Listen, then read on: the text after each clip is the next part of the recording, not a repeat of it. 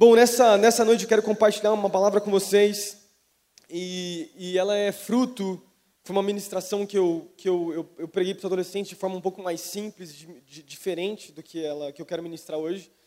É uma palavra que é um, talvez seja um pouco complexa, existem muitos assuntos ah, a serem trabalhados, ela pode ser até uma, uma, uma, palavra um pouco até polêmica, esse assunto é um, é um assunto muito contraditório em diversos, diversos aspectos. Eu quero tratar sobre isso nesse, nessa noite. É, foi uma palavra que Deus colocou muito no meu coração da, da pastora Raquel, porque no começo do ano a gente vinha vindo, eh, vendo alguns, algumas pregações, algumas mensagens aí afora, na, na internet principalmente, sobre esse assunto, debatendo diversos. Uh, a gente percebe isso, né? Hoje no meio gospel existem muitas ministrações motivacionais, que sempre apontam e falam para você de como existe uma identidade em Jesus, de que você é um homem bom, você é uma mulher boa e de que você pode tudo aquilo que uh, você pode tudo em Cristo Jesus. Mas a gente sabe que existe um outro lado do evangelho, existe o lado da renúncia. E eu quero ministrar nessa noite, o tema dessa noite, se puder projetar para mim, é nós vamos falar sobre a graça, a graça barata. Esse é o tema da mensagem dessa noite, se você está anotando. Eu me lembro de no começo do ano, há Há um tempo atrás, a gente estava com, meus, com os meus pais, com meu pai principalmente, estava no carro conversando com ele, a gente começou a falar de como uh, esse tema tem sido um tema muito tratado por diversos pastores, mas é, existe muita, o pêndulo tem ido muito para um lado, muitas vezes. E eu creio que Deus ele quer que haja um equilíbrio entre o que realmente é a graça. A gente, a gente precisa entender. E nessa noite eu quero tratar sobre esse, sobre esse assunto. É, como eu falei, a gente veio de uma série nos adolescentes, fiz uma série de ministrações sobre santidade, e essa foi minha, a última palavra que eu ministrei para eles. E eu mexi um pouco, e nessa noite eu quero compartilhar com você a respeito desse assunto. Amém? Você está feliz de estar nesse lugar? Você está contente? Eu sei que a chuva, esse tempo meio, talvez traz uma, traz, né, um, a gente fica meio cabisbaixo, se está um dia mais, uh, talvez um friozinho, mas com o sol, você fica mais alegre, fica mais contente, levanta da cama mais feliz nesse, nesses dias mais chuvosos, é são dias que você fala, meu, Netflix, tal, né, enfim, fantástico. Mas você está aqui nessa noite, você veio para esse lugar e eu creio que Deus ele quer te chacoalhar nessa, nessa noite. Amém? Amém, vamos lá. Antes de eu começar a ministrar a mensagem, é, é, a gente tem ensinado no Interns, existe uma matéria na, na nossa escola aqui, que é com os, jovens, que é apologética. O pastor Luiz, inclusive, me auxilia e a apologética nada mais, nada menos é do que a defesa da fé. E nessa matéria a gente defende a Bíblia, defende a nossa fé perante a ciência. O pastor Luiz, nós falamos a respeito do criacionismo, do evolucionismo, falamos de diversos assuntos. E uma, uma das coisas que, mais, que nós mais tratamos nessa aula são a respeito de problemas filosóficos. Nós falamos a respeito da, da, da, filosofia, tratamos sobre a epistemologia, sobre a metafísica, falamos sobre diversos assuntos, citamos diversos assuntos uh, filósofos que são seculares, fora da igreja, né? E a gente debate a respeito da, do assunto da vida. Eu amo esse assunto, é um assunto que eu tenho trabalhado demais. E um, um dos caras que mais chama a minha atenção, um grande homem de Deus, que foi um professor, tem que tomar cuidado aqui com essa goteira, né? Senão eu estou brigando, aí cai aqui na minha cabeça, já dá uma chacoalhada em mim aqui, mas tudo bem. É, um dos caras que eu mais gosto, que eu mais cito nessa aula, é um homem de Deus chamado C.S. Lewis acho que você já ouviu falar desse cara. Ele é o famoso autor das Crônicas de Nárnia. Ele escreveu né, os livros das Crônicas de Nárnia, mas ele não escreveu só esses livros. Ele foi um grande apologista do seu, do seu tempo. Ele foi um professor uh, de história renascentista. Ele tem um livro chamado Cristianismo Puro e Simples, que ele escreveu na época da guerra. E esse livro ele foi feito, foi, foi escrito através de programas de rádio, onde quando Londres tinha sido atacado pelos nazistas. Ah, C.S. Lewis, então, ele começa a debater sobre vários assuntos filosóficos sobre a vida, e cada capítulo é um assunto diferente. E os quatro primeiros capítulos desse livro, tra livro tratam a respeito do que ele chama de lei natural. Uh, e, e, o que ele quer dizer com isso? Quando ele fala a respeito da lei natural, ele fala a respeito da moralidade do ser humano. Um pouco antes de lançar esse livro, ele, ele escreve um outro livro chamado A Abolição do Homem, e nesse livro são somente três capítulos, é um livro um pouco mais complexo, ele, ele fala a respeito de Foucault, de Nietzsche, outros grandes filósofos do passado, ele des, desmistificando e desconstruindo alguns argumentos seculares que são, na verdade, como argumentos para tentar destruir a igreja e o próprio cristianismo. E nesse livro, Abolição do Homem, e no livro Cristianismo Puro e Simples, C.S. Lewis ele trata a respeito dessa lei natural.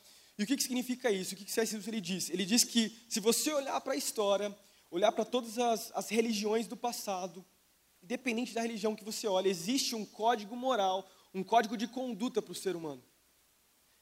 Se você estudar diferentes ah, religiões de diferentes países, reinos, você vai perceber que existe um senso de moralidade no homem de que mentir é errado, de que, de que a, a traição é algo errado, de que existe um senso de dever no homem e na mulher.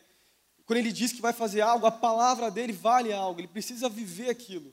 Existe um senso de, de, de comunhão e comunidade, existe um senso de, de dever, como eu falei antes. A traição é errada. Então, vários aspectos da, da moralidade do homem são tratados em diversos, em diversos aspectos. Daí o que C.S. Lewis vai dizer é que essa moralidade, ela mostra, ela aponta de que, de que a, a religião, a existência de, de, do próprio Deus, não só do cristianismo, mas dos diversos deuses, mostram que tem que ter um, um, um ser supremo na Terra. Sem um Deus não existe bem ou mal, certo ou errado. Como, você, como que você consegue olhar para um homem como Hitler, que foi um homem terrível, que teve mais de 6 milhões de, de, judeus que foram mortos por esse cara, ou Mao Tse Tung, que foi um, um, um, ditador chinês que matou mais de 40 milhões de chineses, inclusive muitos cristãos foram mortos. Como a gente pode olhar para esse cara e dizer que o que ele fez foi errado, se não existia um Deus que diz isso é errado? Então, existe, uma, existe um senso de correto, do que é certo e errado, que está dentro do homem. E daí o que C.S. Lewis vai dizer, eu sei que eu até estou falando várias coisas, está tá correndo um pouco fora do, que, do tema dessa noite, mas o que C.S. Lewis vai dizer é que o homem ele olha essas coisas que são erradas e ele diz que são erros humanos. E ele vai dizer então que a miséria, a pobreza, as mortes nas guerras, as coisas erradas que acontecem no mundo, tudo é por causa dos erros humanos. Quando o homem erra, tudo isso acontece. Existe um padrão moral que o homem foi chamado a viver, mesmo sem ele entender que existe Deus, e ele deseja alcançar esse lugar. E quando ele não alcança esse lugar, todo o mal acontece. Agora, nós que somos cristãos, nós entendemos, nós temos uma visão diferente disso. É uma verdade. Quando nós olhamos para a raça humana e nós encontramos todos esses aspectos da pobreza, miséria, dificuldades, tantas coisas que aconteceram no passado, quando a gente olha para isso, nós não falamos que são erros humanos simples, simples erros humanos. Nós sabemos que a nossa, a nossa Bíblia diz isso, que a culpa é do pecado. Quando o pecado entrou na raça humana, lá em Gênesis, a partir do momento que Adão e Eva viveram a primeira vez o pecado, a, a herança de pecado, ela, ela caminhou para toda a sociedade. Todos os seus filhos herdaram o pecado. E hoje, eu e você, como uma herança de Adão, a Bíblia vai dizer, eu já vou falar sobre isso, que existe em nós uma natureza pecaminosa que clama por espaço no nosso coração. Por quê? Porque existe o pecado. Agora, o que é o pecado? Se eu te perguntasse nessa noite, você que é cristão, você que se considera um homem ou mulher de Deus, que aceitou Jesus como Senhor e Salvador, se eu fizesse essa pergunta para você nessa noite, o que é pecado para você? Qual seria a sua definição? Qual seria a sua definição? Muitos cristãos e muita gente define pecado como uma simples ação. Pecado é, é eu ter vivido aquilo, eu ter feito aquilo lá, eu, é, enfim, ter cometido né, um, uma traição, eu ter sido egoísta, eu ter mentido, e, e, e definem o pecado como uma simples ação onde o ser humano viveu algo. E a verdade é, o que a gente vai olhar para a palavra de Deus, é que o pecado é muito mais do que uma ação, o pecado é um poder. O pecado é um poder, onde, onde é um poder entregue para o próprio o diabo, que isso é, influencia uma autodestruição no ser humano, de entender e poder ver o, que, é o, a, um, o relacionamento com o seu próprio Deus e o seu relacionamento com as pessoas. É isso que a gente vai perceber. Um outro autor que eu amo e a gente fala bastante na aula de apologética é um cara chamado Timothy Keller. Talvez você já ouviu falar desse cara. Ele escreveu grandes livros.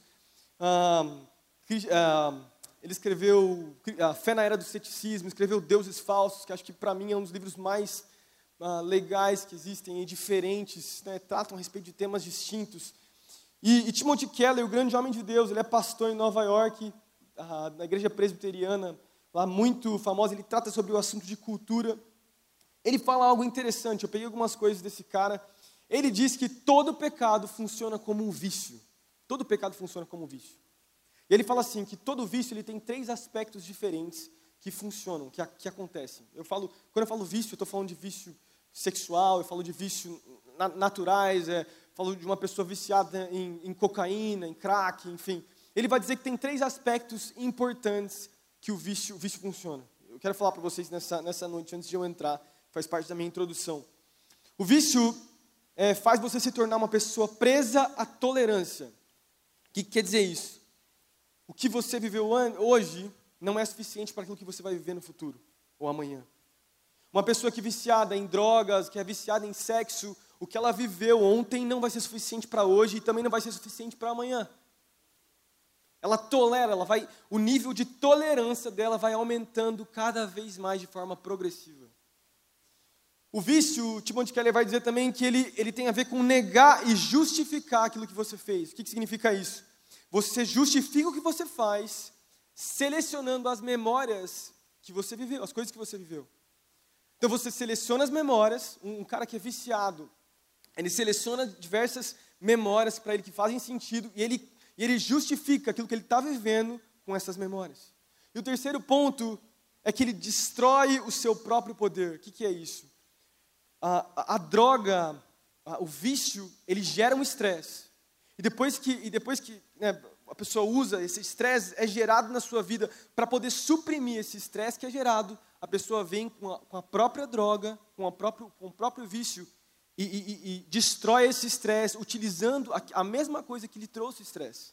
Está entendendo o que eu estou falando? Daí Timothy Keller vai fazer uma pergunta: não é assim que o pecado funciona para nós? Independente se é pecado na área sexual, independente se é pecado de, da no, que tem a ver com a nossa personalidade, raiva, estresse, sei lá, mentira, orgulho, luxúria, todo pecado ele funciona dessa maneira. O que você viveu no passado, se você, falando, se você der vazão a ele e der força a ele, amanhã ele vai ser pior. A brecha que nós abrimos, ela cresce cada vez mais. Porque a, a tolerância cada, começa a acontecer e a, a, ser cada vez maior. É ou não é verdade isso? O pecado, ele também, você nega e justifica. Quando nós temos um estilo de vida de pecado, quando nós começamos a entrar na vida de pecado, e eu não estou falando, todos nós somos eu já vou falar sobre o estado natural do homem como, como pecador. Eu não estou falando de cometer um pecado de vez em quando. Estou falando de uma pessoa que tem um estilo de vida de pecado. Ela, ela justifica o que ela faz, olhando para as memórias do passado e assim selecionando memórias para poder viver mais daquilo que ela está fazendo. E o pecado, ele também funciona como, ele, ele destrói o seu próprio poder. O que quer dizer isso? Igual o vício, que vem para suprimir o estresse com o próprio vício, o pecado ele faz isso também. Depois de uma pessoa cometer um pecado, depois da pessoa mentir, fizer algo, ela vai, e se ela não, não colocar o seu coração em Deus, ela suprime aquele estresse que foi gerado pelo próprio pecado com o pecado de novo. É ou não é verdade que isso acontece? Quantos cristãos vivem assim?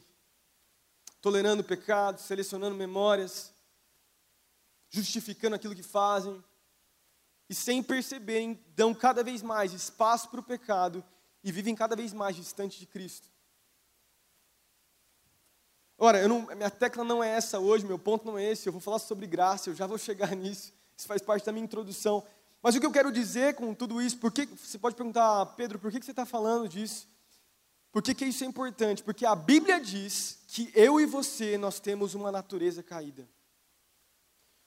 Eu e você, existe uma inclinação no meu coração e no seu coração ah, para as coisas do mundo, para aquilo que ah, as pessoas dizem que são erros, fatalidades, mentiras. Nós sabemos que nós vivemos no mundo caído e o, o, o Deus desse mundo é o próprio diabo. E que dentro de nós, nós herdamos uma natureza pecaminosa. A Bíblia fala isso em Colossenses capítulo 3, versículo 6. Eu não, eu não coloquei, não, acabei não fazendo slide, mas eu vou ler para vocês. Fala assim, Paulo falando para os Colossenses, capítulo 3, versículo 6, fala assim, ah, fazeis, pois, morrer a vossa natureza terrena, a prostituição, as impurezas, a paixão lasciva, o desejo maligno e a avareza, que é a idolatria, por estas coisas é que vem a ira de Deus. 1 João capítulo 1, uh, 8, perdão, 1 João capítulo 1, versículo 3, se dissermos que não temos pecado nenhum, a nós mesmos nos enganamos, e a verdade não está dentro de nós. Romanos capítulo 7, versículo 18 e 19. O apóstolo Paulo falando sobre uma luta dentro dele, ele fala assim: Porque eu sei que em mim, isto é, na minha carne, não habita bem nenhum. Pois o querer, o fazer o bem está em mim. Não, porém, o efetuá-lo, porque não faço o bem que prefiro, mas o mal que eu não quero, esse eu acabo fazendo. O que o apóstolo Paulo está falando nisso? Ele mesmo, mesmo sendo um apóstolo, mesmo sendo pastor de várias igrejas, plantando diversas igrejas, quatro viagens missionárias que ele viveu e, e fez grandes coisas, milagres. Ele mesmo, ele diz, ele fala a respeito dele, que existe uma batalha dentro do seu coração entre a carne e o espírito. E quando ele fala isso, ele está falando que existe uma natureza pecaminosa dentro dele que luta todos os dias para ganhar espaço. Então, se o próprio apóstolo Paulo está falando isso, isso significa que eu e você também temos essa natureza.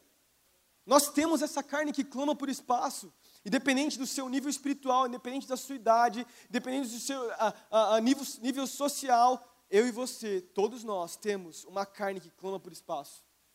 Você quer provar isso? Olha para a vida de uma criança. Olha para a vida do Gessé, dois anos e meio. Eu não ensinei ele a mentir. E com essa idade ele já consegue demonstrar. Ele não fala tão bem, né? O Gessé está aprendendo a falar, mas ele já mostra sinais de mentira. Eu nunca ensinei ele a ser egoísta. Ao contrário, tenho ensinado ele a ser um, um menino que compartilha as coisas com o primo, com os familiares. Ele é egoísta por natureza. Quem ensinou meu filho a ser egoísta? Eu não ensinei. Nem a Raquel ensinou. Isso é, faz parte da natureza do homem que está gerado, é, é, é, dentro, é natural do homem viver isso. Mesmo essa lei moral que Deus colocou dentro do DNA do homem, existe também uma carne que clama por espaço, que nos leva a viver coisas que nós não queremos fazer, que é o que o apóstolo Paulo vai dizer. Charles Spurgeon, né, o grande homem de Deus do passado, ele disse assim: como o sal tempera cada gota do Atlântico, o pecado afeta todos os átomos da nossa natureza está tão, tão tristemente lá, tão abundantemente lá, que se você não puder detectá-lo, então está enganado, isso destruirá. É uma, é uma verdade. Não tem como negar. Eu e você, nós temos essa natureza. Agora, olhando para isso, daí a gente fica também com a pergunta: então tá, eu tenho essa natureza, como que eu vou fazer para caminhar com Jesus? Como, como que eu faço né, qual, que é, qual que é o sentido da minha vida então? O sentido da nossa vida está em Cristo Jesus. Porque ele foi o único homem nascido de uma virgem que não veio com essa natureza pecaminosa. Essa é a tal da teologia da depravação, que é dito, que grandes teólogos falam sobre isso. Jesus foi o único homem que caminhou nessa terra sem pecado. Segundo Colossenses capítulo 5, versículo 12, vai dizer que não havia, perdão, segundo Coríntios capítulo 5, versículo 21, dizia, diz assim, não, Jesus não tinha pecado, não foi encontrado pecado em Jesus. O que, que significa isso? Não havia uma natureza pecaminosa em Jesus. Com apenas 12 anos de idade, você vai ver lá nos evangelhos, Jesus ele estava no meio do templo, discutindo com grandes ah, né, sacerdotes, homens ali do, do templo, falando sobre a Bíblia, quer dizer, ele não tinha uma natureza pecaminosa, não houve pecado dentro dele. Esse, esse, isso, é, e o fato dele ter morrido por nós, por todos nós, o seu sacrifício na cruz nos dá acesso. A gente sabe que no Antigo Testamento, para o povo poder ter, o povo já tinha vida de pecado, para o povo poder ter relacionamento com Deus, o sacrifício tinha que ser feito. Agora, no Novo Testamento, nas nossas vidas, para nós termos relacionamento com Jesus, a gente sabe, a gente pode ter certeza da nossa salvação. Porque em Jesus, lá naquela cruz, dois mil anos atrás, estavam os nossos pecados por causa de uma vida sem pecado, ele foi o Cordeiro Imaculado, aquele Cordeiro perfeito de Deus, que morreu e se entregou por mim e por você. E por causa daquilo, daquilo que ele fez, e porque os nossos pecados estavam lá na cruz com ele, hoje, eu e você, nós temos acesso a entrar num lugar como esse. Já pensou nisso? Não é o fato de estarmos num lugar bonito como esse, né, com as cadeiras, não importa, isso aqui são só pedras, tijolo.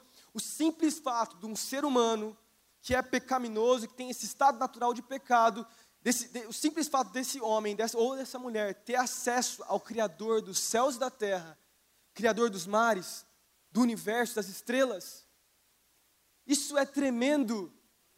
Isso é a graça. É uma graça inexplicável, não faz sentido para nós. Gente, meus amigos, minhas amigas, se você olhar para todas as religiões do mundo, para todas elas, todas elas, para as pessoas terem relacionamento com os deuses diferentes desse mundo, eles precisam fazer coisas para serem amados. Ou muitas vezes nem amados são. Eles podem ter acesso a esse Deus, podem ter acesso a milagres. Agora, comigo e com você é diferente. A Bíblia diz que nós somos amados primeiro, nós somos transformados, nós somos aceitos por Deus, independente do que eu e você possamos viver. E depois disso, Ele vem e Ele te fala: muda. Eu te amo, eu te aceito como você está. A gente olha para a história dos evangelhos, a gente vê Jesus, o seu ministério nos seus três anos, caminhando na terra, e vemos diversos momentos onde Jesus ele, ele se encontrava com os pecadores, ele se assentava com esses caras, comia com eles, porque ele entendia, porque ele, ele amava essas pessoas, ele sabia que ele iria morrer na cruz por eles, e que o reino de Deus ele não tem a ver com legalismo, com um dever de fazermos coisas para merecermos o amor de Deus. O reino de Deus ele não funciona assim. O reino de Deus funciona, eu te amo primeiro, e depois você vive uma vida conforme aquilo que eu tenho para você. Isso é a graça de Deus. Já pensou nisso? Já, já, eu não sei se você já se deu conta disso. Quando nós compartilhamos a ceia do Senhor, quando a gente come a ceia, nós nos lembramos daquilo que Jesus fez. Essa é a graça de Deus. Isso é a graça. 2 Coríntios capítulo 5, versículo 17. E assim, se alguém está em Cristo, é nova criatura, as coisas antigas já passaram, eis que se fizeram coisas novas. Quem tem coisas novas acontecendo na sua vida? Aonde você estaria se não fosse o sangue de Jesus? Aonde você estaria nessa noite se não fosse Jesus transformando a sua família, os seus filhos, a sua casa? Aonde eu estaria se não fosse Jesus? Se não fosse Jesus encontrando a minha avó, vocês, já, vocês conhecem a história. Há muitos anos atrás, talvez nós não, não estaríamos hoje aqui. Essa é a graça de Deus que nos constrange. Essa é a graça inexplicável de Jesus, que a gente não encontra em nenhum lugar, somente nele. Tem a história de um. Eu, eu, contei hoje de manhã a história de um, de um grande homem do passado, na verdade, grande no sentido ah, alternativo e errado, né? Um cara chamado Jeffrey Dahmer. Não sei se já ouviu falar desse cara. A história desse cara é muito triste, é muito difícil e muito escandalosa. Quando eu olho para esse cara, eu fico com raiva e com ódio dentro de mim. Uh, eu não sei se você lembra dele, para aqueles que são mais velhos, talvez vão lembrar eu não. Eu era nascido já, mas eu só vi as histórias, só vi os vídeos. Jeffrey Dahmer foi um cara, foi um homem que em 1993 foi preso, mas antes disso, durante, acho que durante oito anos, ele cometeu 16 diferentes assassinatos de homens de, diferentes, de, desde adolescentes até homens um pouco mais velhos. E quando a polícia entrou dentro da sua casa, encontraram mais de 11 corpos diferentes dentro da sua casa. E os corpos estavam todos esquartejados, cortados em diferentes pedaços. É, é, era dito então que ele comeu muitos dos pedaços dos corpos dessas pessoas, enterrou outros. E dentro do freezer encontraram alguns até cora os corações de algumas das vítimas que esse cara matou. E é tão surpreendente, te dá tanta raiva, porque eu fui assistir, fui ver a respeito da história desse cara. Fui, né, talvez, inclusive, ter passado nos jornais na, na época, talvez aqui, até aqui no Brasil, deve ter passado. E eu vi uma entrevista feito, feita antes do julgamento desse cara. E a forma da, da mulher, da, da jornalista, perguntando para ele, indignada com o que ele tinha feito: Você não sente remorso? Você não sente culpa? E o cara olhava para ela com uma cara de sereno e falava: Não, eu fiz mesmo. Demonstrando, não demonstrando nenhum pingo de remorso ou arrependimento. E quando você vê aquela entrevista, né, tá em inglês, eu não achei ela em português, me, trouxe, me deu uma indignação dentro de mim. Comecei a pensar no meu filho, comecei a pensar talvez em amigos. Imagina os familiares das pessoas que esse homem tinha matado, que esse homem tinha comido, as coisas que esse homem viveu e fez. E começou a gerar uma indignação. Comecei a olhar para esse cara e falar: Meu, esse cara. Que coisa. Esse cara merecia mais. E no estado, ele era de uma cidade chamada Milwaukee, nos Estados Unidos. E no, no, na, na cidade onde ele estava, é, no estado que ele estava, no estado, no, nos Estados Unidos, diferentes estados têm diferentes leis a respeito das penas. No, na, lá na cidade de Milwaukee, no estado de Milwaukee, ali, ah, não tinha pena de morte. Muitas pessoas estavam tentando migrar esse homem para outra penitenciária, para que ele fosse julgado e fosse condenado à morte. Não conseguiram no final. Então esse homem foi condenado a 900 anos de prisão perpétua, por causa daquilo que ele tinha vivido. Ah, no julgamento, eu também assisti um pedaço do julgamento, mais uma vez, nenhum remorso, frio, seco, ah, até uma aparência de raiva. Você falava, meu, o que, que tem nesse cara? Como ele pôde fazer isso? Como ele chegou nesse nível moral tão baixo, uma degradação moral tão mínima, como ele pôde fazer isso? Isso me choca muito. Não sei se gera isso no seu coração. Mas sabe o que mais me intrigou nessa história, que mais me chamou a atenção, que mais chocou a minha vida? Foi a sua conversão. Depois de alguns meses na prisão, Jeffrey Dahmer encontrou Jesus na prisão. Se encontrou com o pastor, foi batizado, recebeu Jesus, começou a ler livros cristãos, começou a evangelizar pessoas dentro da prisão, começou a viver uma vida com Deus, começou a ser transformado naquele lugar. A, a, a, começou a falam até que alguns cultos foram feitos lá, muitas histórias foram ditas a respeito desse cara, e esse, esse homem foi totalmente transformado. Até que chegou um dia na sua cela que o colega de cela dele deu um jeito de por algum esquema lá e ele foi assassinado dentro da própria cela. A gente está falando sobre graça. Isso é graça.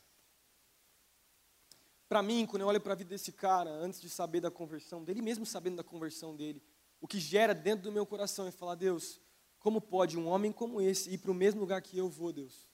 Olha a minha vida. Sou filho de pastor, me guardei, cuidei. Minha... Deus, como pode? Esse cara matou várias pessoas. Essa, esse cara, olha o que ele cometeu, as coisas que ele fez. E dentro do nosso coração existe um pré-julgamento. A gente começa a julgar as pessoas aquilo que eles fazem. Mas a Bíblia vai dizer que, que todos são aceitos em Cristo Jesus. E mesmo todo, qualquer tipo de pecado é perdoado em Cristo Jesus. E hoje, esse homem, né, depois do julgamento, ele vai para o céu porque ele aceitou Jesus, foi transformado, foi batizado e teve sinais de arrependimento de uma conversão genuína. Mas deixa eu te falar, como homem, como ser humano, não faz sentido para mim, não faz sentido para mim eu ir para o mesmo lugar que esse cara. Mas para Deus, de alguma forma, faz. Isso é muito louco. Isso é uma coisa que não, não dá para entender. E no final de tudo, essa é a graça de Deus, inexplicável. Essa é a graça. Eu quero te dizer nessa, nessa, nessa noite, independente do seu passado, independente da sua história, independente do que você já viveu, você é aceito em Jesus. Jesus te ama, Jesus tem um plano para você, existe um propósito, Ele te criou com um propósito, ele, ele, ele tem uma transformação completa e geral na sua vida, Ele quer transformar a sua família, o seu caráter, o seu casamento, os seus filhos. Ele, ele te ama, independente do que você tenha vivido, Ele te chama para um lugar de amor ele te chama para um lugar de amor e mesmo não fazendo sentido. Porque muitas pessoas olham para Deus e olham para Ele como um, um, um, grande juiz, que assenta sobre um trono e está pronto para nos julgar, pronto para nos condenar. E a Bíblia diz que não há condenação para aqueles que estão em Cristo Jesus. Nós não somos condenados, pelo contrário, nós somos amados por Jesus, nós somos transformados por Ele. Essa é a nossa identidade em Jesus. Salmos capítulo 103, do versículo 9 ao 14 Davi, depois de cometer o adultério, ele fala algo incrível, ele tem uma revelação, mesmo no Antigo Testamento, a respeito da própria graça de Deus. Ele fala assim: Não repreenderá perpetuamente, nem para sempre conservará a ira, não nos trata segundo os nossos pecados, nem nos retribui segundo as nossas iniquidades. Pois quando o céu está elevado acima da terra, assim é grande a sua benignidade para com aqueles que, os, que o temem. Quanto o oriente está longe do ocidente, tanto ele tem afastado de nós as nossas transgressões. Como um pai que se compadece dos seus filhos, assim o Senhor se compadece daqueles que o temem, pois ele conhece a nossa estrutura e sabe que somos pó. O que mais que eu posso dizer que foi cantado, que eu posso te dar. Você me libertou, você me curou, tu és bom, Deus. Em todo tempo tu és bom. A justiça está em ti. E o teu amor, ele é para sempre. Não importa os meus pecados, não importa o que eu vivi, o que eu fiz, o teu amor permanece sobre mim. Isso não é lindo, gente? Isso não constrange a tua vida? Isso são as boas novas, isso é o verdadeiro evangelho de Cristo, foi o que ele veio para fazer. Ele caminhou com pecadores porque ele tinha um plano para essas pessoas, para nós. Ele pega os pecadores, aqueles que caminhavam na lama, e os faz assentar com príncipes. Ele os transforma em príncipes e princesas, em sacerdotes reais da ação santa. Isso é a nossa identidade em Cristo Jesus.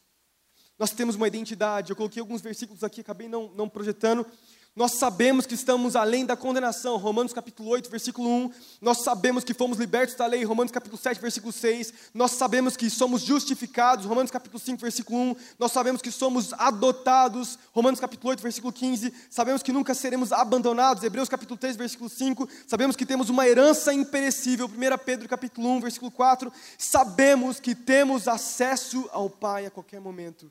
Efésios capítulo 2, versículo 18. Essa é a nossa identidade. Eu sou filho de Deus. Eu tenho uma herança em Cristo Jesus, eu sou amado pelo Pai. Efésios capítulo 2, versículo 8. E essa é a base da nossa salvação. Pela fé sois salvos, né? perdão, pela graça sois salvos mediante a fé em Jesus.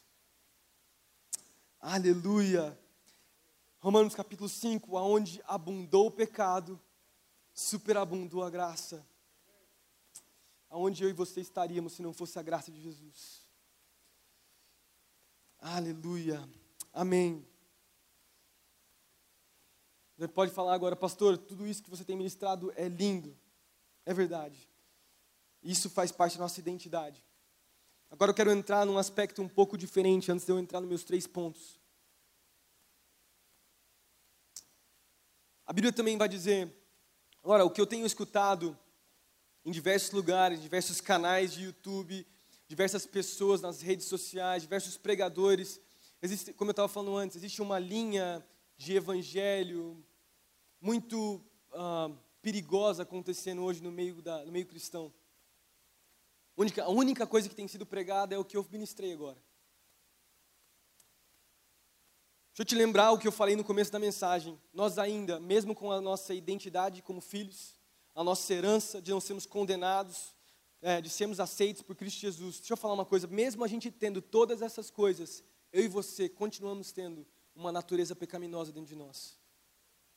Muito tem, tem sido ensinado dentro da igreja evangélica de que todos esses atributos que são nos dados por Deus meio que omitem a nossa carne dentro de nós. Muito é dito de que ah, ah, o fato de sermos um em Jesus, de sermos, a Bíblia diz inclusive em Hebreus capítulo 12 que nós somos aperfeiçoados através da santidade, ou somos perfeitos, em algumas traduções, é, é utilizado de alguns versículos para dizer que por causa dessas coisas já não há mais a dificuldade com o pecado. Deixa eu falar uma coisa para você antes de eu entrar nos meus três pontos, e daí isso tem a ver com uma graça barata que tem sido ministrada no meio evangélico. Uma coisa não, uh, não destrói ou não uh, omite a outra. Nós temos a nossa identidade em Cristo Jesus, mas nós continuamos tendo um estado pecaminoso que nós herdamos de Adão. O único que não herdou, como eu falei antes, foi Jesus. Agora, entendendo que nós temos essa batalha, que o próprio apóstolo Paulo falou em Romanos capítulo 7, nós precisamos, a única forma da gente é, é, entender isso é perceber que existe uma batalha acontecendo dentro de nós, nós temos os atributos de Deus, mas nós temos uma natureza pecaminosa. O que nós vamos fazer? Nós confiamos em Jesus. O Espírito Santo, depois que aceitamos a Jesus, ele vem e nos convence do pecado e nos faz entender que a carne tem clamado por espaço. E, e, entendendo, nos lembrando das promessas de Deus, da nossa identidade, quem somos em Cristo Jesus, a carne já começa a perder espaço dentro de nós. O problema é quando a gente só olha para as coisas boas do Evangelho e a gente vive numa bolha. Muito tem sido ministrado hoje no meio evangelho de que você é perfeito, de que nada vai te acontecer, de que está tudo certo, de que você, você é herdeiro, que eu falei antes, tal, tal, tal. E, de que, e o, e o cristão acaba vendo numa bolha, ele não tem mais pecado. Ele é quase que um cordeiro imaculado igual Jesus. Isso não é verdade. Fala, eu quero, quero deixar isso bem claro, porque isso tem a ver com uma graça barata, uma graça que tem sido barateada por muitas pessoas, nós precisamos entender que nós temos os atributos dados pelo próprio Cristo, mas nós temos um estado natural que nós precisamos vencer todos os dias, através de uma batalha que o Espírito Santo vem e nos ajuda. Nós temos uma batalha, nós temos uma ajuda divina, que é o Espírito de Deus, que habita em cada crente e fornece o poder que nós precisamos para vencer as atrações da natureza pecaminosa dentro de nós. Amém? Sabendo disso, eu queria deixar com vocês nessa noite três pontos a respeito da verdadeira graça, da verdadeira graça de Deus. Três pontos a respeito das verdades sobre a graça.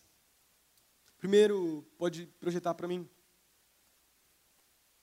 Primeiro ponto, existe existe um padrão. Existe um padrão. É, algum tempo atrás, na verdade, alguns anos atrás, quando eu, a gente assumiu os adolescentes, eu ministrei a respeito de mistura para os adolescentes. Eu estava numa série falando também sobre santidade, pecado. E eu fiz, na história, na, na, uma, como uma ilustração para uma pregação minha, eu preparei um brigadeiro. Eu fiz um brigadeiro e eu trouxe um brigadeiro na minha mensagem, na minha pregação. Eu, inclusive, contei para os adolescentes, lembrando eles do que tinha acontecido. E eu trouxe um pote grande assim de brigadeiro, trouxe algumas colheres e eu falei: quem quer comer? Imagina, né, para um monte de adolescente esfomeado no meio de um sábado à noite, a molecada, né, enfim, doce, imagina, né?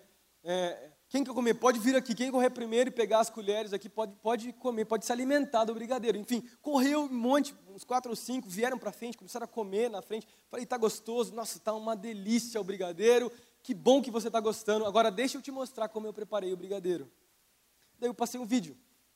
E no vídeo eu mostrei eu preparando o brigadeiro. Enquanto eu estava fazendo o brigadeiro, eu peguei ah, algumas impurezas. Eu peguei Para ser mais específico, eu peguei o cocô do meu cachorro, alguns pedaços pequenos, não era muito grande, não, não era pedaço muito grande. Eu peguei alguns pedaços pequenos, eu, eu coloquei dentro da panela e eu mexi assim, fiz o brigadeiro. No final, coloquei numa vasilha muito parecida ou igual a que estava na noite. E o, e o, brigadeiro ficou lindo, assim, a mesma aparência do brigadeiro da noite. E, eu, e acabou o vídeo, eu falei, então, vocês comeram esse brigadeiro. Você fala, pastor, o que, que é isso? Meu filho tá, deve, ficou doente, né? Tranquilo, eu não era o mesmo brigadeiro, foi só uma, uma, uma ilustração, não, não era o mesmo brigadeiro da noite. Alguns pais ficaram escandalizados, né? Sabe, é, hoje de manhã é, o pessoal ficou meio até em choque, mas tudo bem. Acho que eu contei a história talvez um pouco mais rápido. E, mas eu, daí eu, eu, eu trabalhei a, a ideia de que Muitos cristãos têm uma aparência dessa forma. Existem misturas pequenas no caráter e no coração das nossas vidas, de muitos cristãos, que aparentemente têm, têm uma aparência de cristão, mas na verdade tem muita mistura dentro. E o tema da mensagem era de que Deus, ele se opõe à mistura a mistura com esse mundo. Deus nos chama a uma vida de santidade, Deus nos chama a, ver, a ter uma vida de pureza, a ter uma vida de. É, é, é um padrão que Deus determinou para mim e para você. E eu quero te dizer nesse primeiro ponto, pensando a respeito da graça, deixa eu falar algo para você. Existe um padrão que eu e você, todos nós, fomos chamados a viver. No Antigo Testamento, quando nós olhamos para ah, para o povo de Deus, quando eles saem da terra prometida, ah, perdão, quando eles saem do Egito indo para a terra prometida, Moisés, né, é, é, é, ele deixa as leis e algo é dito. Moisés ele declara. A gente sabe que passam duas gerações antes de entrar na Terra Prometida e Moisés declara para o povo coisas falando assim para eles: destruam tudo e todos. Moisés ele diz lá, Jesus, Deus falando para ele, Deus falando através de Moisés para o povo, ó, tudo que vocês encontrarem na terra, na terra prometida, destruam todos os povos, não negociem com esses povos, não vivam junto a esses povos, porque se vocês viverem, vocês vão ser influenciados por esses povos. E o que, acontece, a gente sabe através da, da, da, da, Bíblia, né? É que o povo entra, o povo conquista uma boa parte junto com Josué, mas depois que Josué morre, muitos dos povos que estavam dentro da terra prometida, os cananeus, continuam a viver dentro daquela terra. Passam-se 400 anos dos juízes, entram né, os primeiros reis, e é dito inclusive que o próprio Davi, ele conquista uma cidade chamada Salém, ou Jerusalém, que era no centro da terra prometida.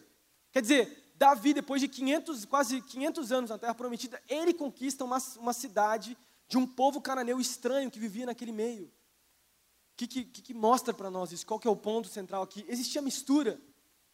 E é por isso que o livro de Juízes mesmo é uma montanha russa. Os, os homens buscam a Deus, a, a, tão bem com Deus, eles se esquecem de Deus. Deus levanta um juiz, Deus levanta um homem de Deus. No, depois também, no tempo dos, dos reis, é dito, você, você talvez possa se lembrar disso, dos 20 reis depois de Salomão, somente oito foram reis tementes a Deus. Dos 20, somente oito, 12 foram reis ruins. Isso que, que isso mostra? Mistura, idolatria. E qual que é o ponto central disso? É que no Antigo Testamento Deus tinha um padrão para o seu povo. Deus ele tinha chamado esse povo para ser um povo escolhido. E ele entregou uma lei de conduta moral, que são as leis do Antigo Testamento, porque o povo teria que viver de acordo com aquilo que Deus o chamou para viver. Se a gente olhar, inclusive, um pouquinho antes, Abraão, Isaac e Jacó, eles mesmos, eles não tiveram leis nenhumas, se você lembrar comigo. Gênesis capítulo 15 vai dizer que ah, foi creditado a justiça a Abraão, porque ele tinha uma fé em Deus. O que, que significa isso? Ele não precisou de lei, ele amava o Senhor. Deus deu a lei porque o povo não tinha esse mesmo entendimento que o próprio Abraão tinha. Qual que é o ponto disso? Deus tinha um padrão. Agora, qual que é o meu ponto aqui, aqui central? Muitas pessoas agora no Novo Testamento, muitas pessoas dentro da igreja diminuem, diminuem aquilo que o Antigo Testamento foi para os cristãos. Muita gente olha com desprezo para aquilo que a lei foi e para aquilo que o Antigo Testamento foi. E a verdade é que a gente percebe que a lei, a Bíblia diz né, em Romanos, que a lei foi cumprida em Jesus. Daí, por causa de, do fato, de, o simples fato dela ter sido cumprida em Jesus, muitas pessoas vão dizer que já não há mais lei no Novo Testamento. Mas deixa, deixa eu, eu quero declarar isso com todo o temor do meu coração. A lei do Antigo Testamento realmente foi cumprida em Jesus. Não há a mesma lei cultural que existia para os judeus, ela não, ela não é válida para nós no Novo Testamento.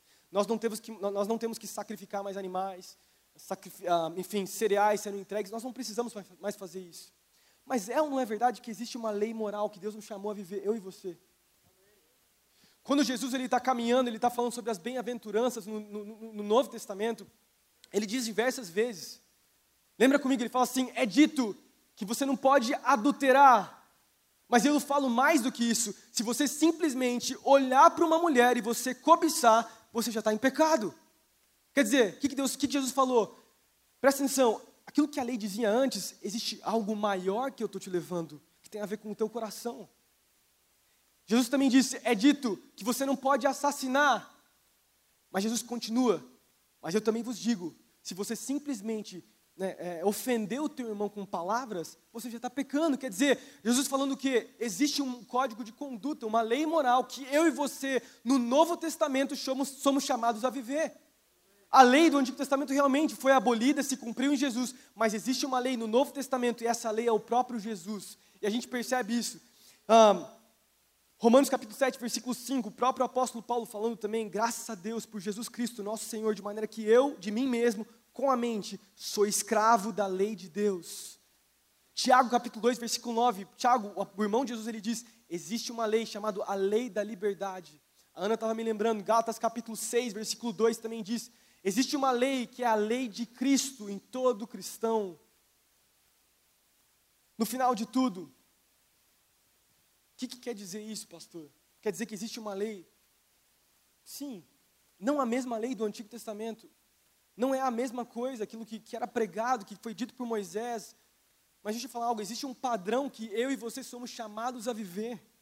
Existe um padrão, um padrão de pureza, de santidade, um padrão de conduta que Deus nos convida a viver como, par, como, teu, como seu povo.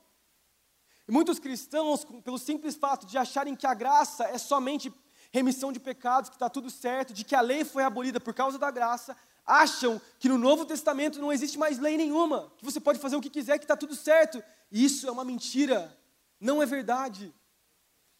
Por isso que o apóstolo Paulo também fala em 2 Coríntios capítulo 7, versículo 1, Amados, visto que temos essas promessas, purifiquemo-nos de todo aquilo que contamina o corpo e o espírito, aperfeiçoando-nos na santidade. Deus nos chama para a santidade. Hebreus capítulo 12, versículo 14. Sem santidade, ninguém verá a Deus. Sabe o que quer dizer? O que o escritor de Hebreus está dizendo com esse versículo? É que a sua e a minha santidade interfere na, na nossa intimidade com o próprio Jesus. Dependendo do, do, meu e do seu nível de santidade, dependendo, dependendo do meu nível de pureza, eu não vou conseguir entender quem Deus é, o seu caráter, os seus atributos, entender o que Ele quer fazer na minha vida, entender os seus planos, entender que Ele tem coisas maiores para mim. Se eu não tivesse santidade, eu, eu vivo uma vida muito rasa, e é o que muita gente vive. Quantos atores se dizem cristãos, mas na verdade vivem uma vida rasa em Cristo? Quantos jogadores de futebol, acho que você vai saber quem eu estou te falando, se dizem cristãos, mas na verdade não tem nada, não tem uma vida de comunhão com Deus, por quê? Porque não tem santidade, porque não tem diferença com, com, com, com as pessoas que não conhecem a Cristo, vivem a mesma vida. Uma secularização entrando dentro da igreja, onde não existe mais certo ou errado, onde o, o, o errado é certo e o certo é errado hoje. Eu falei hoje de manhã, eu quero repetir para você. Não é somente porque todo mundo está dizendo ah, que algo é certo que é certo. Não é porque toda a nossa sociedade diz que o aborto é correto que o aborto é correto. Não é porque a maioria das pessoas tem vivido o divórcio que o divórcio é certo. Ou você foi chamado para viver o divórcio. O, divórcio continua sendo pecado. Deus não nos chamou para viver isso. E a gente pode olhar para várias coisas. E a verdade é que Deus, o ponto central, é que Deus nos chamou a viver um padrão, um nível de pureza. E o problema é que a graça barata, ela nos faz a olhar para o padrão divino que Deus tem para nós e a diminuí-lo. A gente tem uma graça tão barata que não tem custo nenhum, que a graça fica, como eu falei de manhã também, é como um papel higiênico. A gente usa a graça para limpar as nossas fezes espirituais e naturais. A gente faz o que a gente quer fazer, a gente comete o que a gente quer cometer, e depois é só a gente usar o recurso da graça. Sendo que a graça é muito mais que isso. A graça é muito mais do que remissão de pecados. A gente usa essa graça barata para poder diminuir o padrão de Deus e, e, criar um próprio padrão que nós achamos que é correto. E assim nós criamos um próprio Deus, a nossa imagem e a nossa semelhança. E eu quero te dizer nessa, nessa noite, eu quero te lembrar Deus te chamou para viver um padrão. E eu prego tanto sobre santidade para os adolescentes, eu falo tanto sobre área sexual, imoralidade sexual, masturbação, pornografia, mas isso é para todos nós, todos nós somos chamados a viver isso. E não é somente em sexualidade, eu falo de mentira, eu falo de um caráter construído em Cristo, eu falo de um caráter parecido com Cristo. Deus nos chama a aperfeiçoar, a, a nos aperfeiçoar, vivemos, vivemos uma vida para Ele, amando a Sua presença, tendo intimidade com Ele. Já vivemos ao padrão que Cristo nos chamou a viver. Amém? Amém. Meu segundo ponto que eu quero deixar nessa, nessa noite, primeiro é, existe um padrão. O segundo é, existe consequência. Deixa eu te falar nessa, nessa noite. Dentro da graça perfeita de Cristo, a verdadeira graça, existe um padrão. E dentro da verdadeira graça de Cristo, existe consequência. Há alguns anos atrás, eh, nós assumimos adolescentes, eu acho que já é o acho que esse é o quinto ano que nós estamos cuidando dos adolescentes. A gente tem uma liderança grande, né? nós cuidamos de muitos líderes e uma transição de adolescentes indo para jovens. Eu me lembro de, especificamente de um, um, menino e uma menina que uh, eu acho que a menina tinha vindo de outra igreja e o cara, o menino era da, era da nossa igreja e ela tinha vindo de um outro contexto, né? Uma outra, uma outra igreja. Quando eles chegaram aqui na igreja, começaram a namorar, foi, foi, foi muito legal. Passaram-se alguns meses, eles começaram a ter vários, fazerem várias coisas é, erradas. É, e eles vieram confessar ah, o que tinham vivido. Tinham feito muitas coisas erradas, enfim, vieram pedir perdão. O perdão foi aceito. Ah, né, a gente, lógico, Deus aceita o seu perdão, está tudo certo, você está perdoada. Enfim, e o menino era um líder de célula e a menina não era líder de célula. Né, ela estava nessa transição. E a gente falou então, depois eles terem esse tempo de confissão de pecado, a gente falou então, agora nesses próximos meses, aguardando o que vocês, que vocês viveram, vocês vão passar por um tempo de tratamento. Então, vocês vão passar, um, uh, o, o, rapaz, né, você vai precisar ficar afastado um pouco do ministério, sem liderar um tempo, e depois você volta, tá tudo certo. Né, e quando a gente falou isso, o rapaz, que já fazia parte da nossa, da, da nossa igreja, ele aceitou na boa, falou, beleza, tudo certo, pastor. Agora, a menina que tinha vindo de outro contexto, ela falou, como assim? Eu não fui perdoada? Eu não fui perdoado? Ele não foi perdoado? Por que, que tem que ter consequência de pecado? Por que, que. Eu não entendi. Se eu já pedi perdão, se eu já falei, já confessei o que eu fiz, por que, que, tem que eu tenho que viver isso? Por que, que eu tenho que fazer isso? Diminuindo a, a, aquilo, que ela tinha, aquilo que ela tinha feito. A gente foi explicar para ela, foi falar para ela. E ela começou, inclusive, a citar a respeito, falar a respeito da graça. Existe graça, a gente, nós estamos debaixo da graça, está tudo certo, não existe consequência. Eu quero, eu quero, esse vai ser o ponto desse, esse meu segundo ponto é de que, mesmo com a graça, a verdadeira graça, existe consequência dentro da graça. Quando ah, nós limitamos a graça a não vivermos consequências do pecado que nós vivemos, nós limitamos a uma graça, como eu falei antes, segundo a nossa própria vontade. nós nos limitamos a cristãos derrotados que sempre pensam em pecar e pecar, cada vez mais. O que é mais incrível, se nós olharmos principalmente no Antigo Testamento para os grandes, os grandes homens de Deus, a gente vai perceber que todos os homens de Deus do passado que cometeram pecado foram tratados por Deus e tiveram consequências sérias para aquilo que eles cometeram. A gente pode olhar, por exemplo, que é, o, é, é, claro, né, eu falei sobre Salmos capítulo 103, o próprio Davi, que quando cometeu um adultério, o que, que aconteceu? O profeta Natan, ele se encontra com Davi, ele conta uma história para Davi, Davi não entende muito bem, cai na história de Natan, e daí Natan fala assim, esse cara que eu estou falando, essa história aqui é sobre você, o que você fez está errado. E por causa do que você viveu isso, existe uma consequência pelo pecado que você viveu. E você vai ter que passar por isso.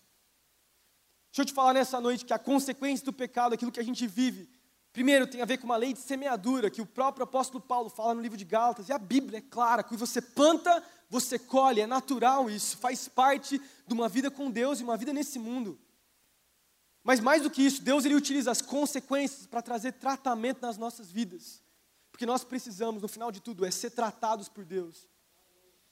Luciano Subirá, no livro O Impacto da Santidade, ele fala assim: é melhor não pecar do que ser restaurado depois, pois o perdão divino restaura a comunhão com Deus, mas não anula as consequências posteriores que são inevitáveis e às vezes irreversíveis. Às vezes irreversíveis. Deixa eu deixar bem claro nessa noite para você: não confunda remissão de pecados com restauração em Deus.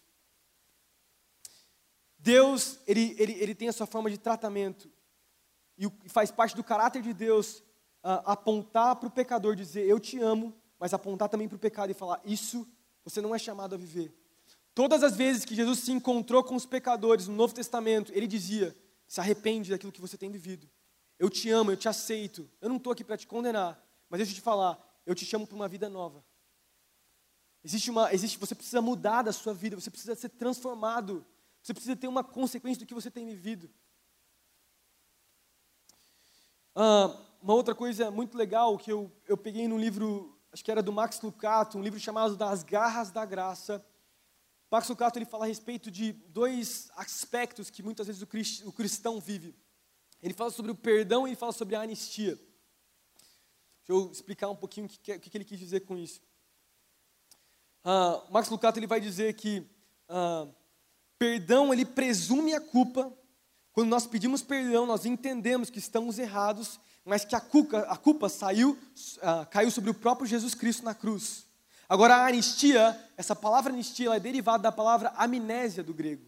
O que, que a pessoa, quando ela vive a, a, a anistia, ela quer? Ela quer que exista, exista o esquecimento do pecado e não exista tratamento pelo pecado. Muitos cristãos vivem isso. Eles desejam vir para Deus, confessar para Deus os seus pecados, somente confessar para Deus os seus pecados. Mas eles, mais do que isso, eles, eles desejam o que eles realmente querem é um, é um esquecimento completo do que eles viveram, para que não haja consequência daquilo que eles viveram e fizeram. Agora, o chamado de Deus, ele nos chama não para uma, uma, uma anistia ou para uma amnésia, onde Deus se esquece completamente. E não, me leve a mal, não, não me entenda mal. A Bíblia diz que, que Deus, inclusive eu acabei de ler, ele coloca o nosso pecado distante de nós, Ele nos limpa, Ele nos perdoa, Ele nos, né, tudo isso que eu falei. Mas mais do que isso, Ele não, ele não só se esquece. Deus não é um Deus condenador. Quando você chegar na sua presença, Ele não vai falar o que você fez a semana passada. Mas Ele vai olhar para o pecado que você cometeu hoje, Ele vai falar assim, eu quero te tratar. Eu quero tratamento, faz parte do meu caráter te tratar. Eu não vou simplesmente esquecer aquilo que você viveu e deixar que não haja consequência, que não haja tratamento, que não haja transformação. O nosso Deus é um Deus de tratamento e Deus nos convida a uma vida de confissão de pecado, porque quando há confissão de pecado para os nossos irmãos, 1 João, Tiago fala sobre isso também. Quando há confissão no corpo de Cristo, há uma cura completa do nosso coração. Enquanto nós não confessamos os nossos pecados, nós nos sentimos condenados.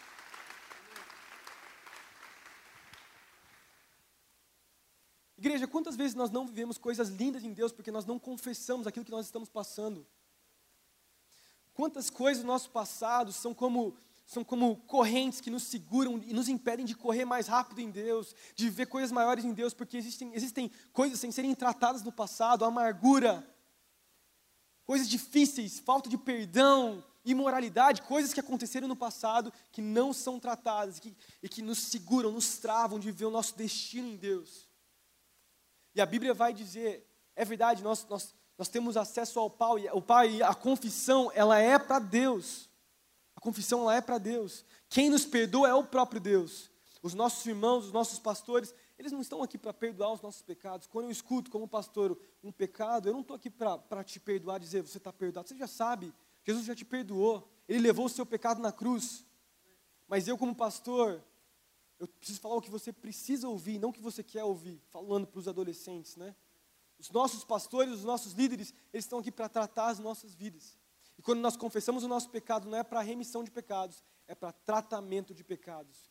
Porque o caráter do nosso Deus é tratar as nossas vidas e, levar, e, nos levar a um nível mais alto em Deus, onde as consequências e o tratamento nos impulsionam a viver uma vida mais alta em Deus. Nosso, os nossos pecados são perdoados, nossa história é perdoada, o nosso passado é perdoado, mas o tratamento nos levanta, nos impulsiona para fazer grandes coisas em Deus, nos dá autoridade.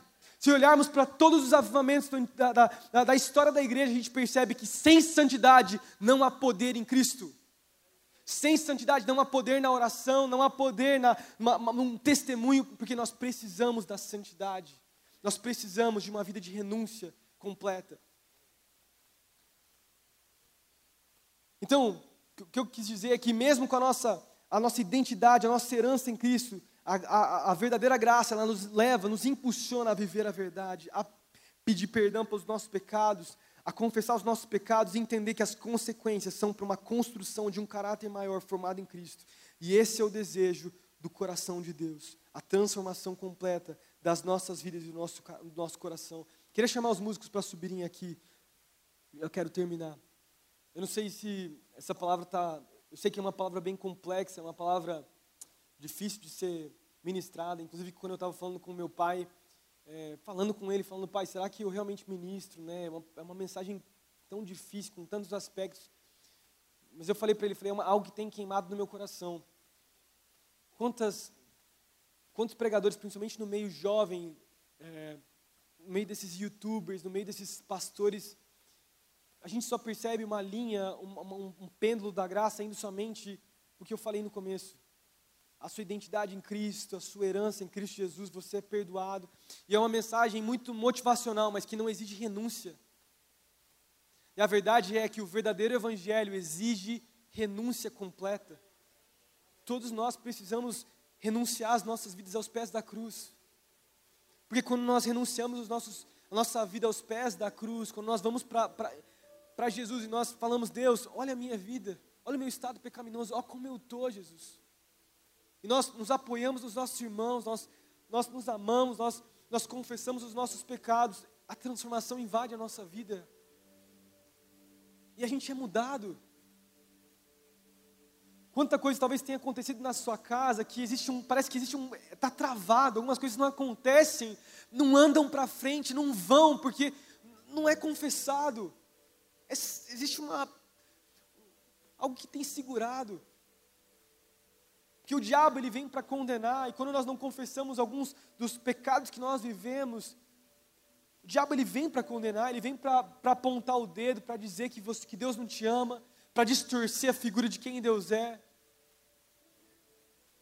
E não é o que Deus ele quer fazer.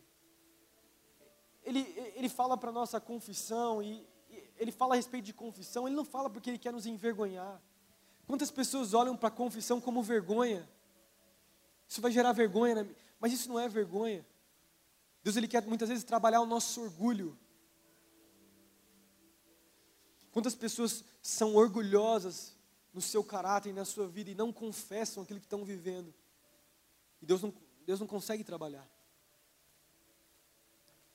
Então, a verdadeira graça, ela exige consequências. Existe consequência na verdadeira graça. E último ponto, existe capacitação dentro da verdadeira graça. Queria que projetassem para mim o último, o último versículo que eu quero ler nessa noite. Tito, capítulo 2, versículo 11. Esse eu quero, quero ler com você nessa noite. Como eu falei, muitas, muitas pessoas olham para a graça, para simples remissão de pecados, e a graça é muito mais do que isso. uh, para Tito, né? O apóstolo Paulo, pai da fé para Tito, ele pega e ele exorta Tito com esses versículos. E é algo muito lindo, porque o apóstolo Paulo vai falar que a graça é muito mais do que remissão de pecados. Ele fala assim: porque a graça de Deus se manifestou salvadora a todos os homens. A nossa salvação acontece quando nós temos fé em Cristo Jesus e a graça dele que nos invade todos os dias. Isso é a verdade. Isso ninguém tira. Mas a graça não é só isso. Ele continua, versículo 2, uh, 12. A graça, ela nos ensina a renunciar à impiedade e às paixões mundanas e a viver de maneira sensata, justa e piedosa nesta era presente. Versículo 13. Enquanto aguardamos a bendita esperança, a gloriosa manifestação de nosso, nosso grande Deus e Salvador, Jesus Cristo. Olha que lindo esse versículo. A graça, então, para mim resumir, ela traz salvação sobre as nossas vidas. Versículo, versículo 11, versículo 12. Ela nos ensina a fim de nos trazer renúncia das paixões mundanas, de uma, de uma vida uh, sobra e reta e viver de forma piedosa, né, piamente. E a graça, ainda mais do que isso, ela nos faz entender de que existe uma era vindoura, de que existe uma eternidade, existe uma. A, a, a, a manifestação da glória de Deus vai acontecer e a graça nos impulsiona para esse lugar. Deixa eu te dizer nessa, nessa noite que a graça ela é muito mais do que remissão de pecados. Muitos cristãos vivem uma vida derrotada porque olham para a graça somente para remissão de pecados. Vivem o pecado, correm para Jesus, perdem perdão. Isso está certo, eu não estou falando que é errado isso. Mas Jesus não te, não te chamou para viver uma vida derrotada.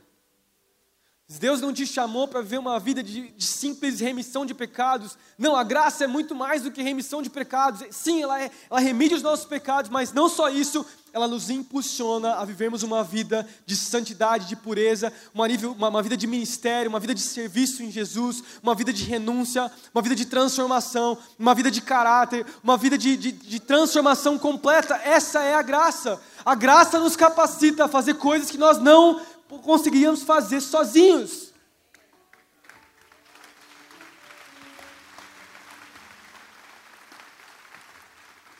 Quantos daqueles que estão liderando, liderando hoje olham para trás, talvez quando você estava no momento de assumir uma liderança, você falava assim: Meu, eu nunca vou conseguir assumir uma liderança. Eu nunca vou conseguir ministrar para as pessoas. Quem sou eu para pregar, pregar para pessoas? A graça de Deus está aí ela te redime dos pecados, mas não só isso, ela te eleva para um lugar de você ser usado por Deus, de você pregar a palavra de Deus, de você ter uma vida de autoridade, ter uma oração poderosa, de milagres, de transformação, de cura, de uma família completamente transformada, de um caráter totalmente redimido e transformado. É uma graça que não só apaga o pecado, não só apaga o pecado e também apaga aquilo que nós vamos viver, ela nos levanta nos transforma, nos, nos, nos leva para um lugar que nós nunca seríamos ou viveríamos sem Jesus. Essa é a graça de Deus. Eu só não, é uma coisa inexplicável, eu não consigo entender o que Jesus fez na cruz. Mas mais do que isso, uma coisa é ser salvo por Ele, outra coisa é ser usado por Ele. Quem sou eu para ser usado por Cristo? Quem sou eu para ser perdoado por Cristo? Esse é o primeiro ponto. E quem sou eu para ser usado por Cristo? Quem sou eu? Quem somos nós para sermos amados e sermos usados? Jesus nos faz assentar com príncipes. Jesus nos tira da lama do pecado. E Ele faz a gente se assentar como reis e rainhas, como um sacerdote real. E Ele nos fala: Eu te amo, eu te comprei. E mais do que isso, você não, não eu não me limito somente na sua salvação, eu te capacito para ser um instrumento meu, para ser usado para transformar. Amém? Fica de pé comigo nessa noite. Deus está nos, nos chamando, nos convidando para um nível mais profundo na Sua presença. Eu creio que a verdadeira graça é uma graça que ela, para nós, ela tem um preço. Quando nós olhamos para a cruz de Cristo, entendemos que foi um alto preço pago na cruz do Calvário, a gente percebe que não foi um, um, preço muito baixo.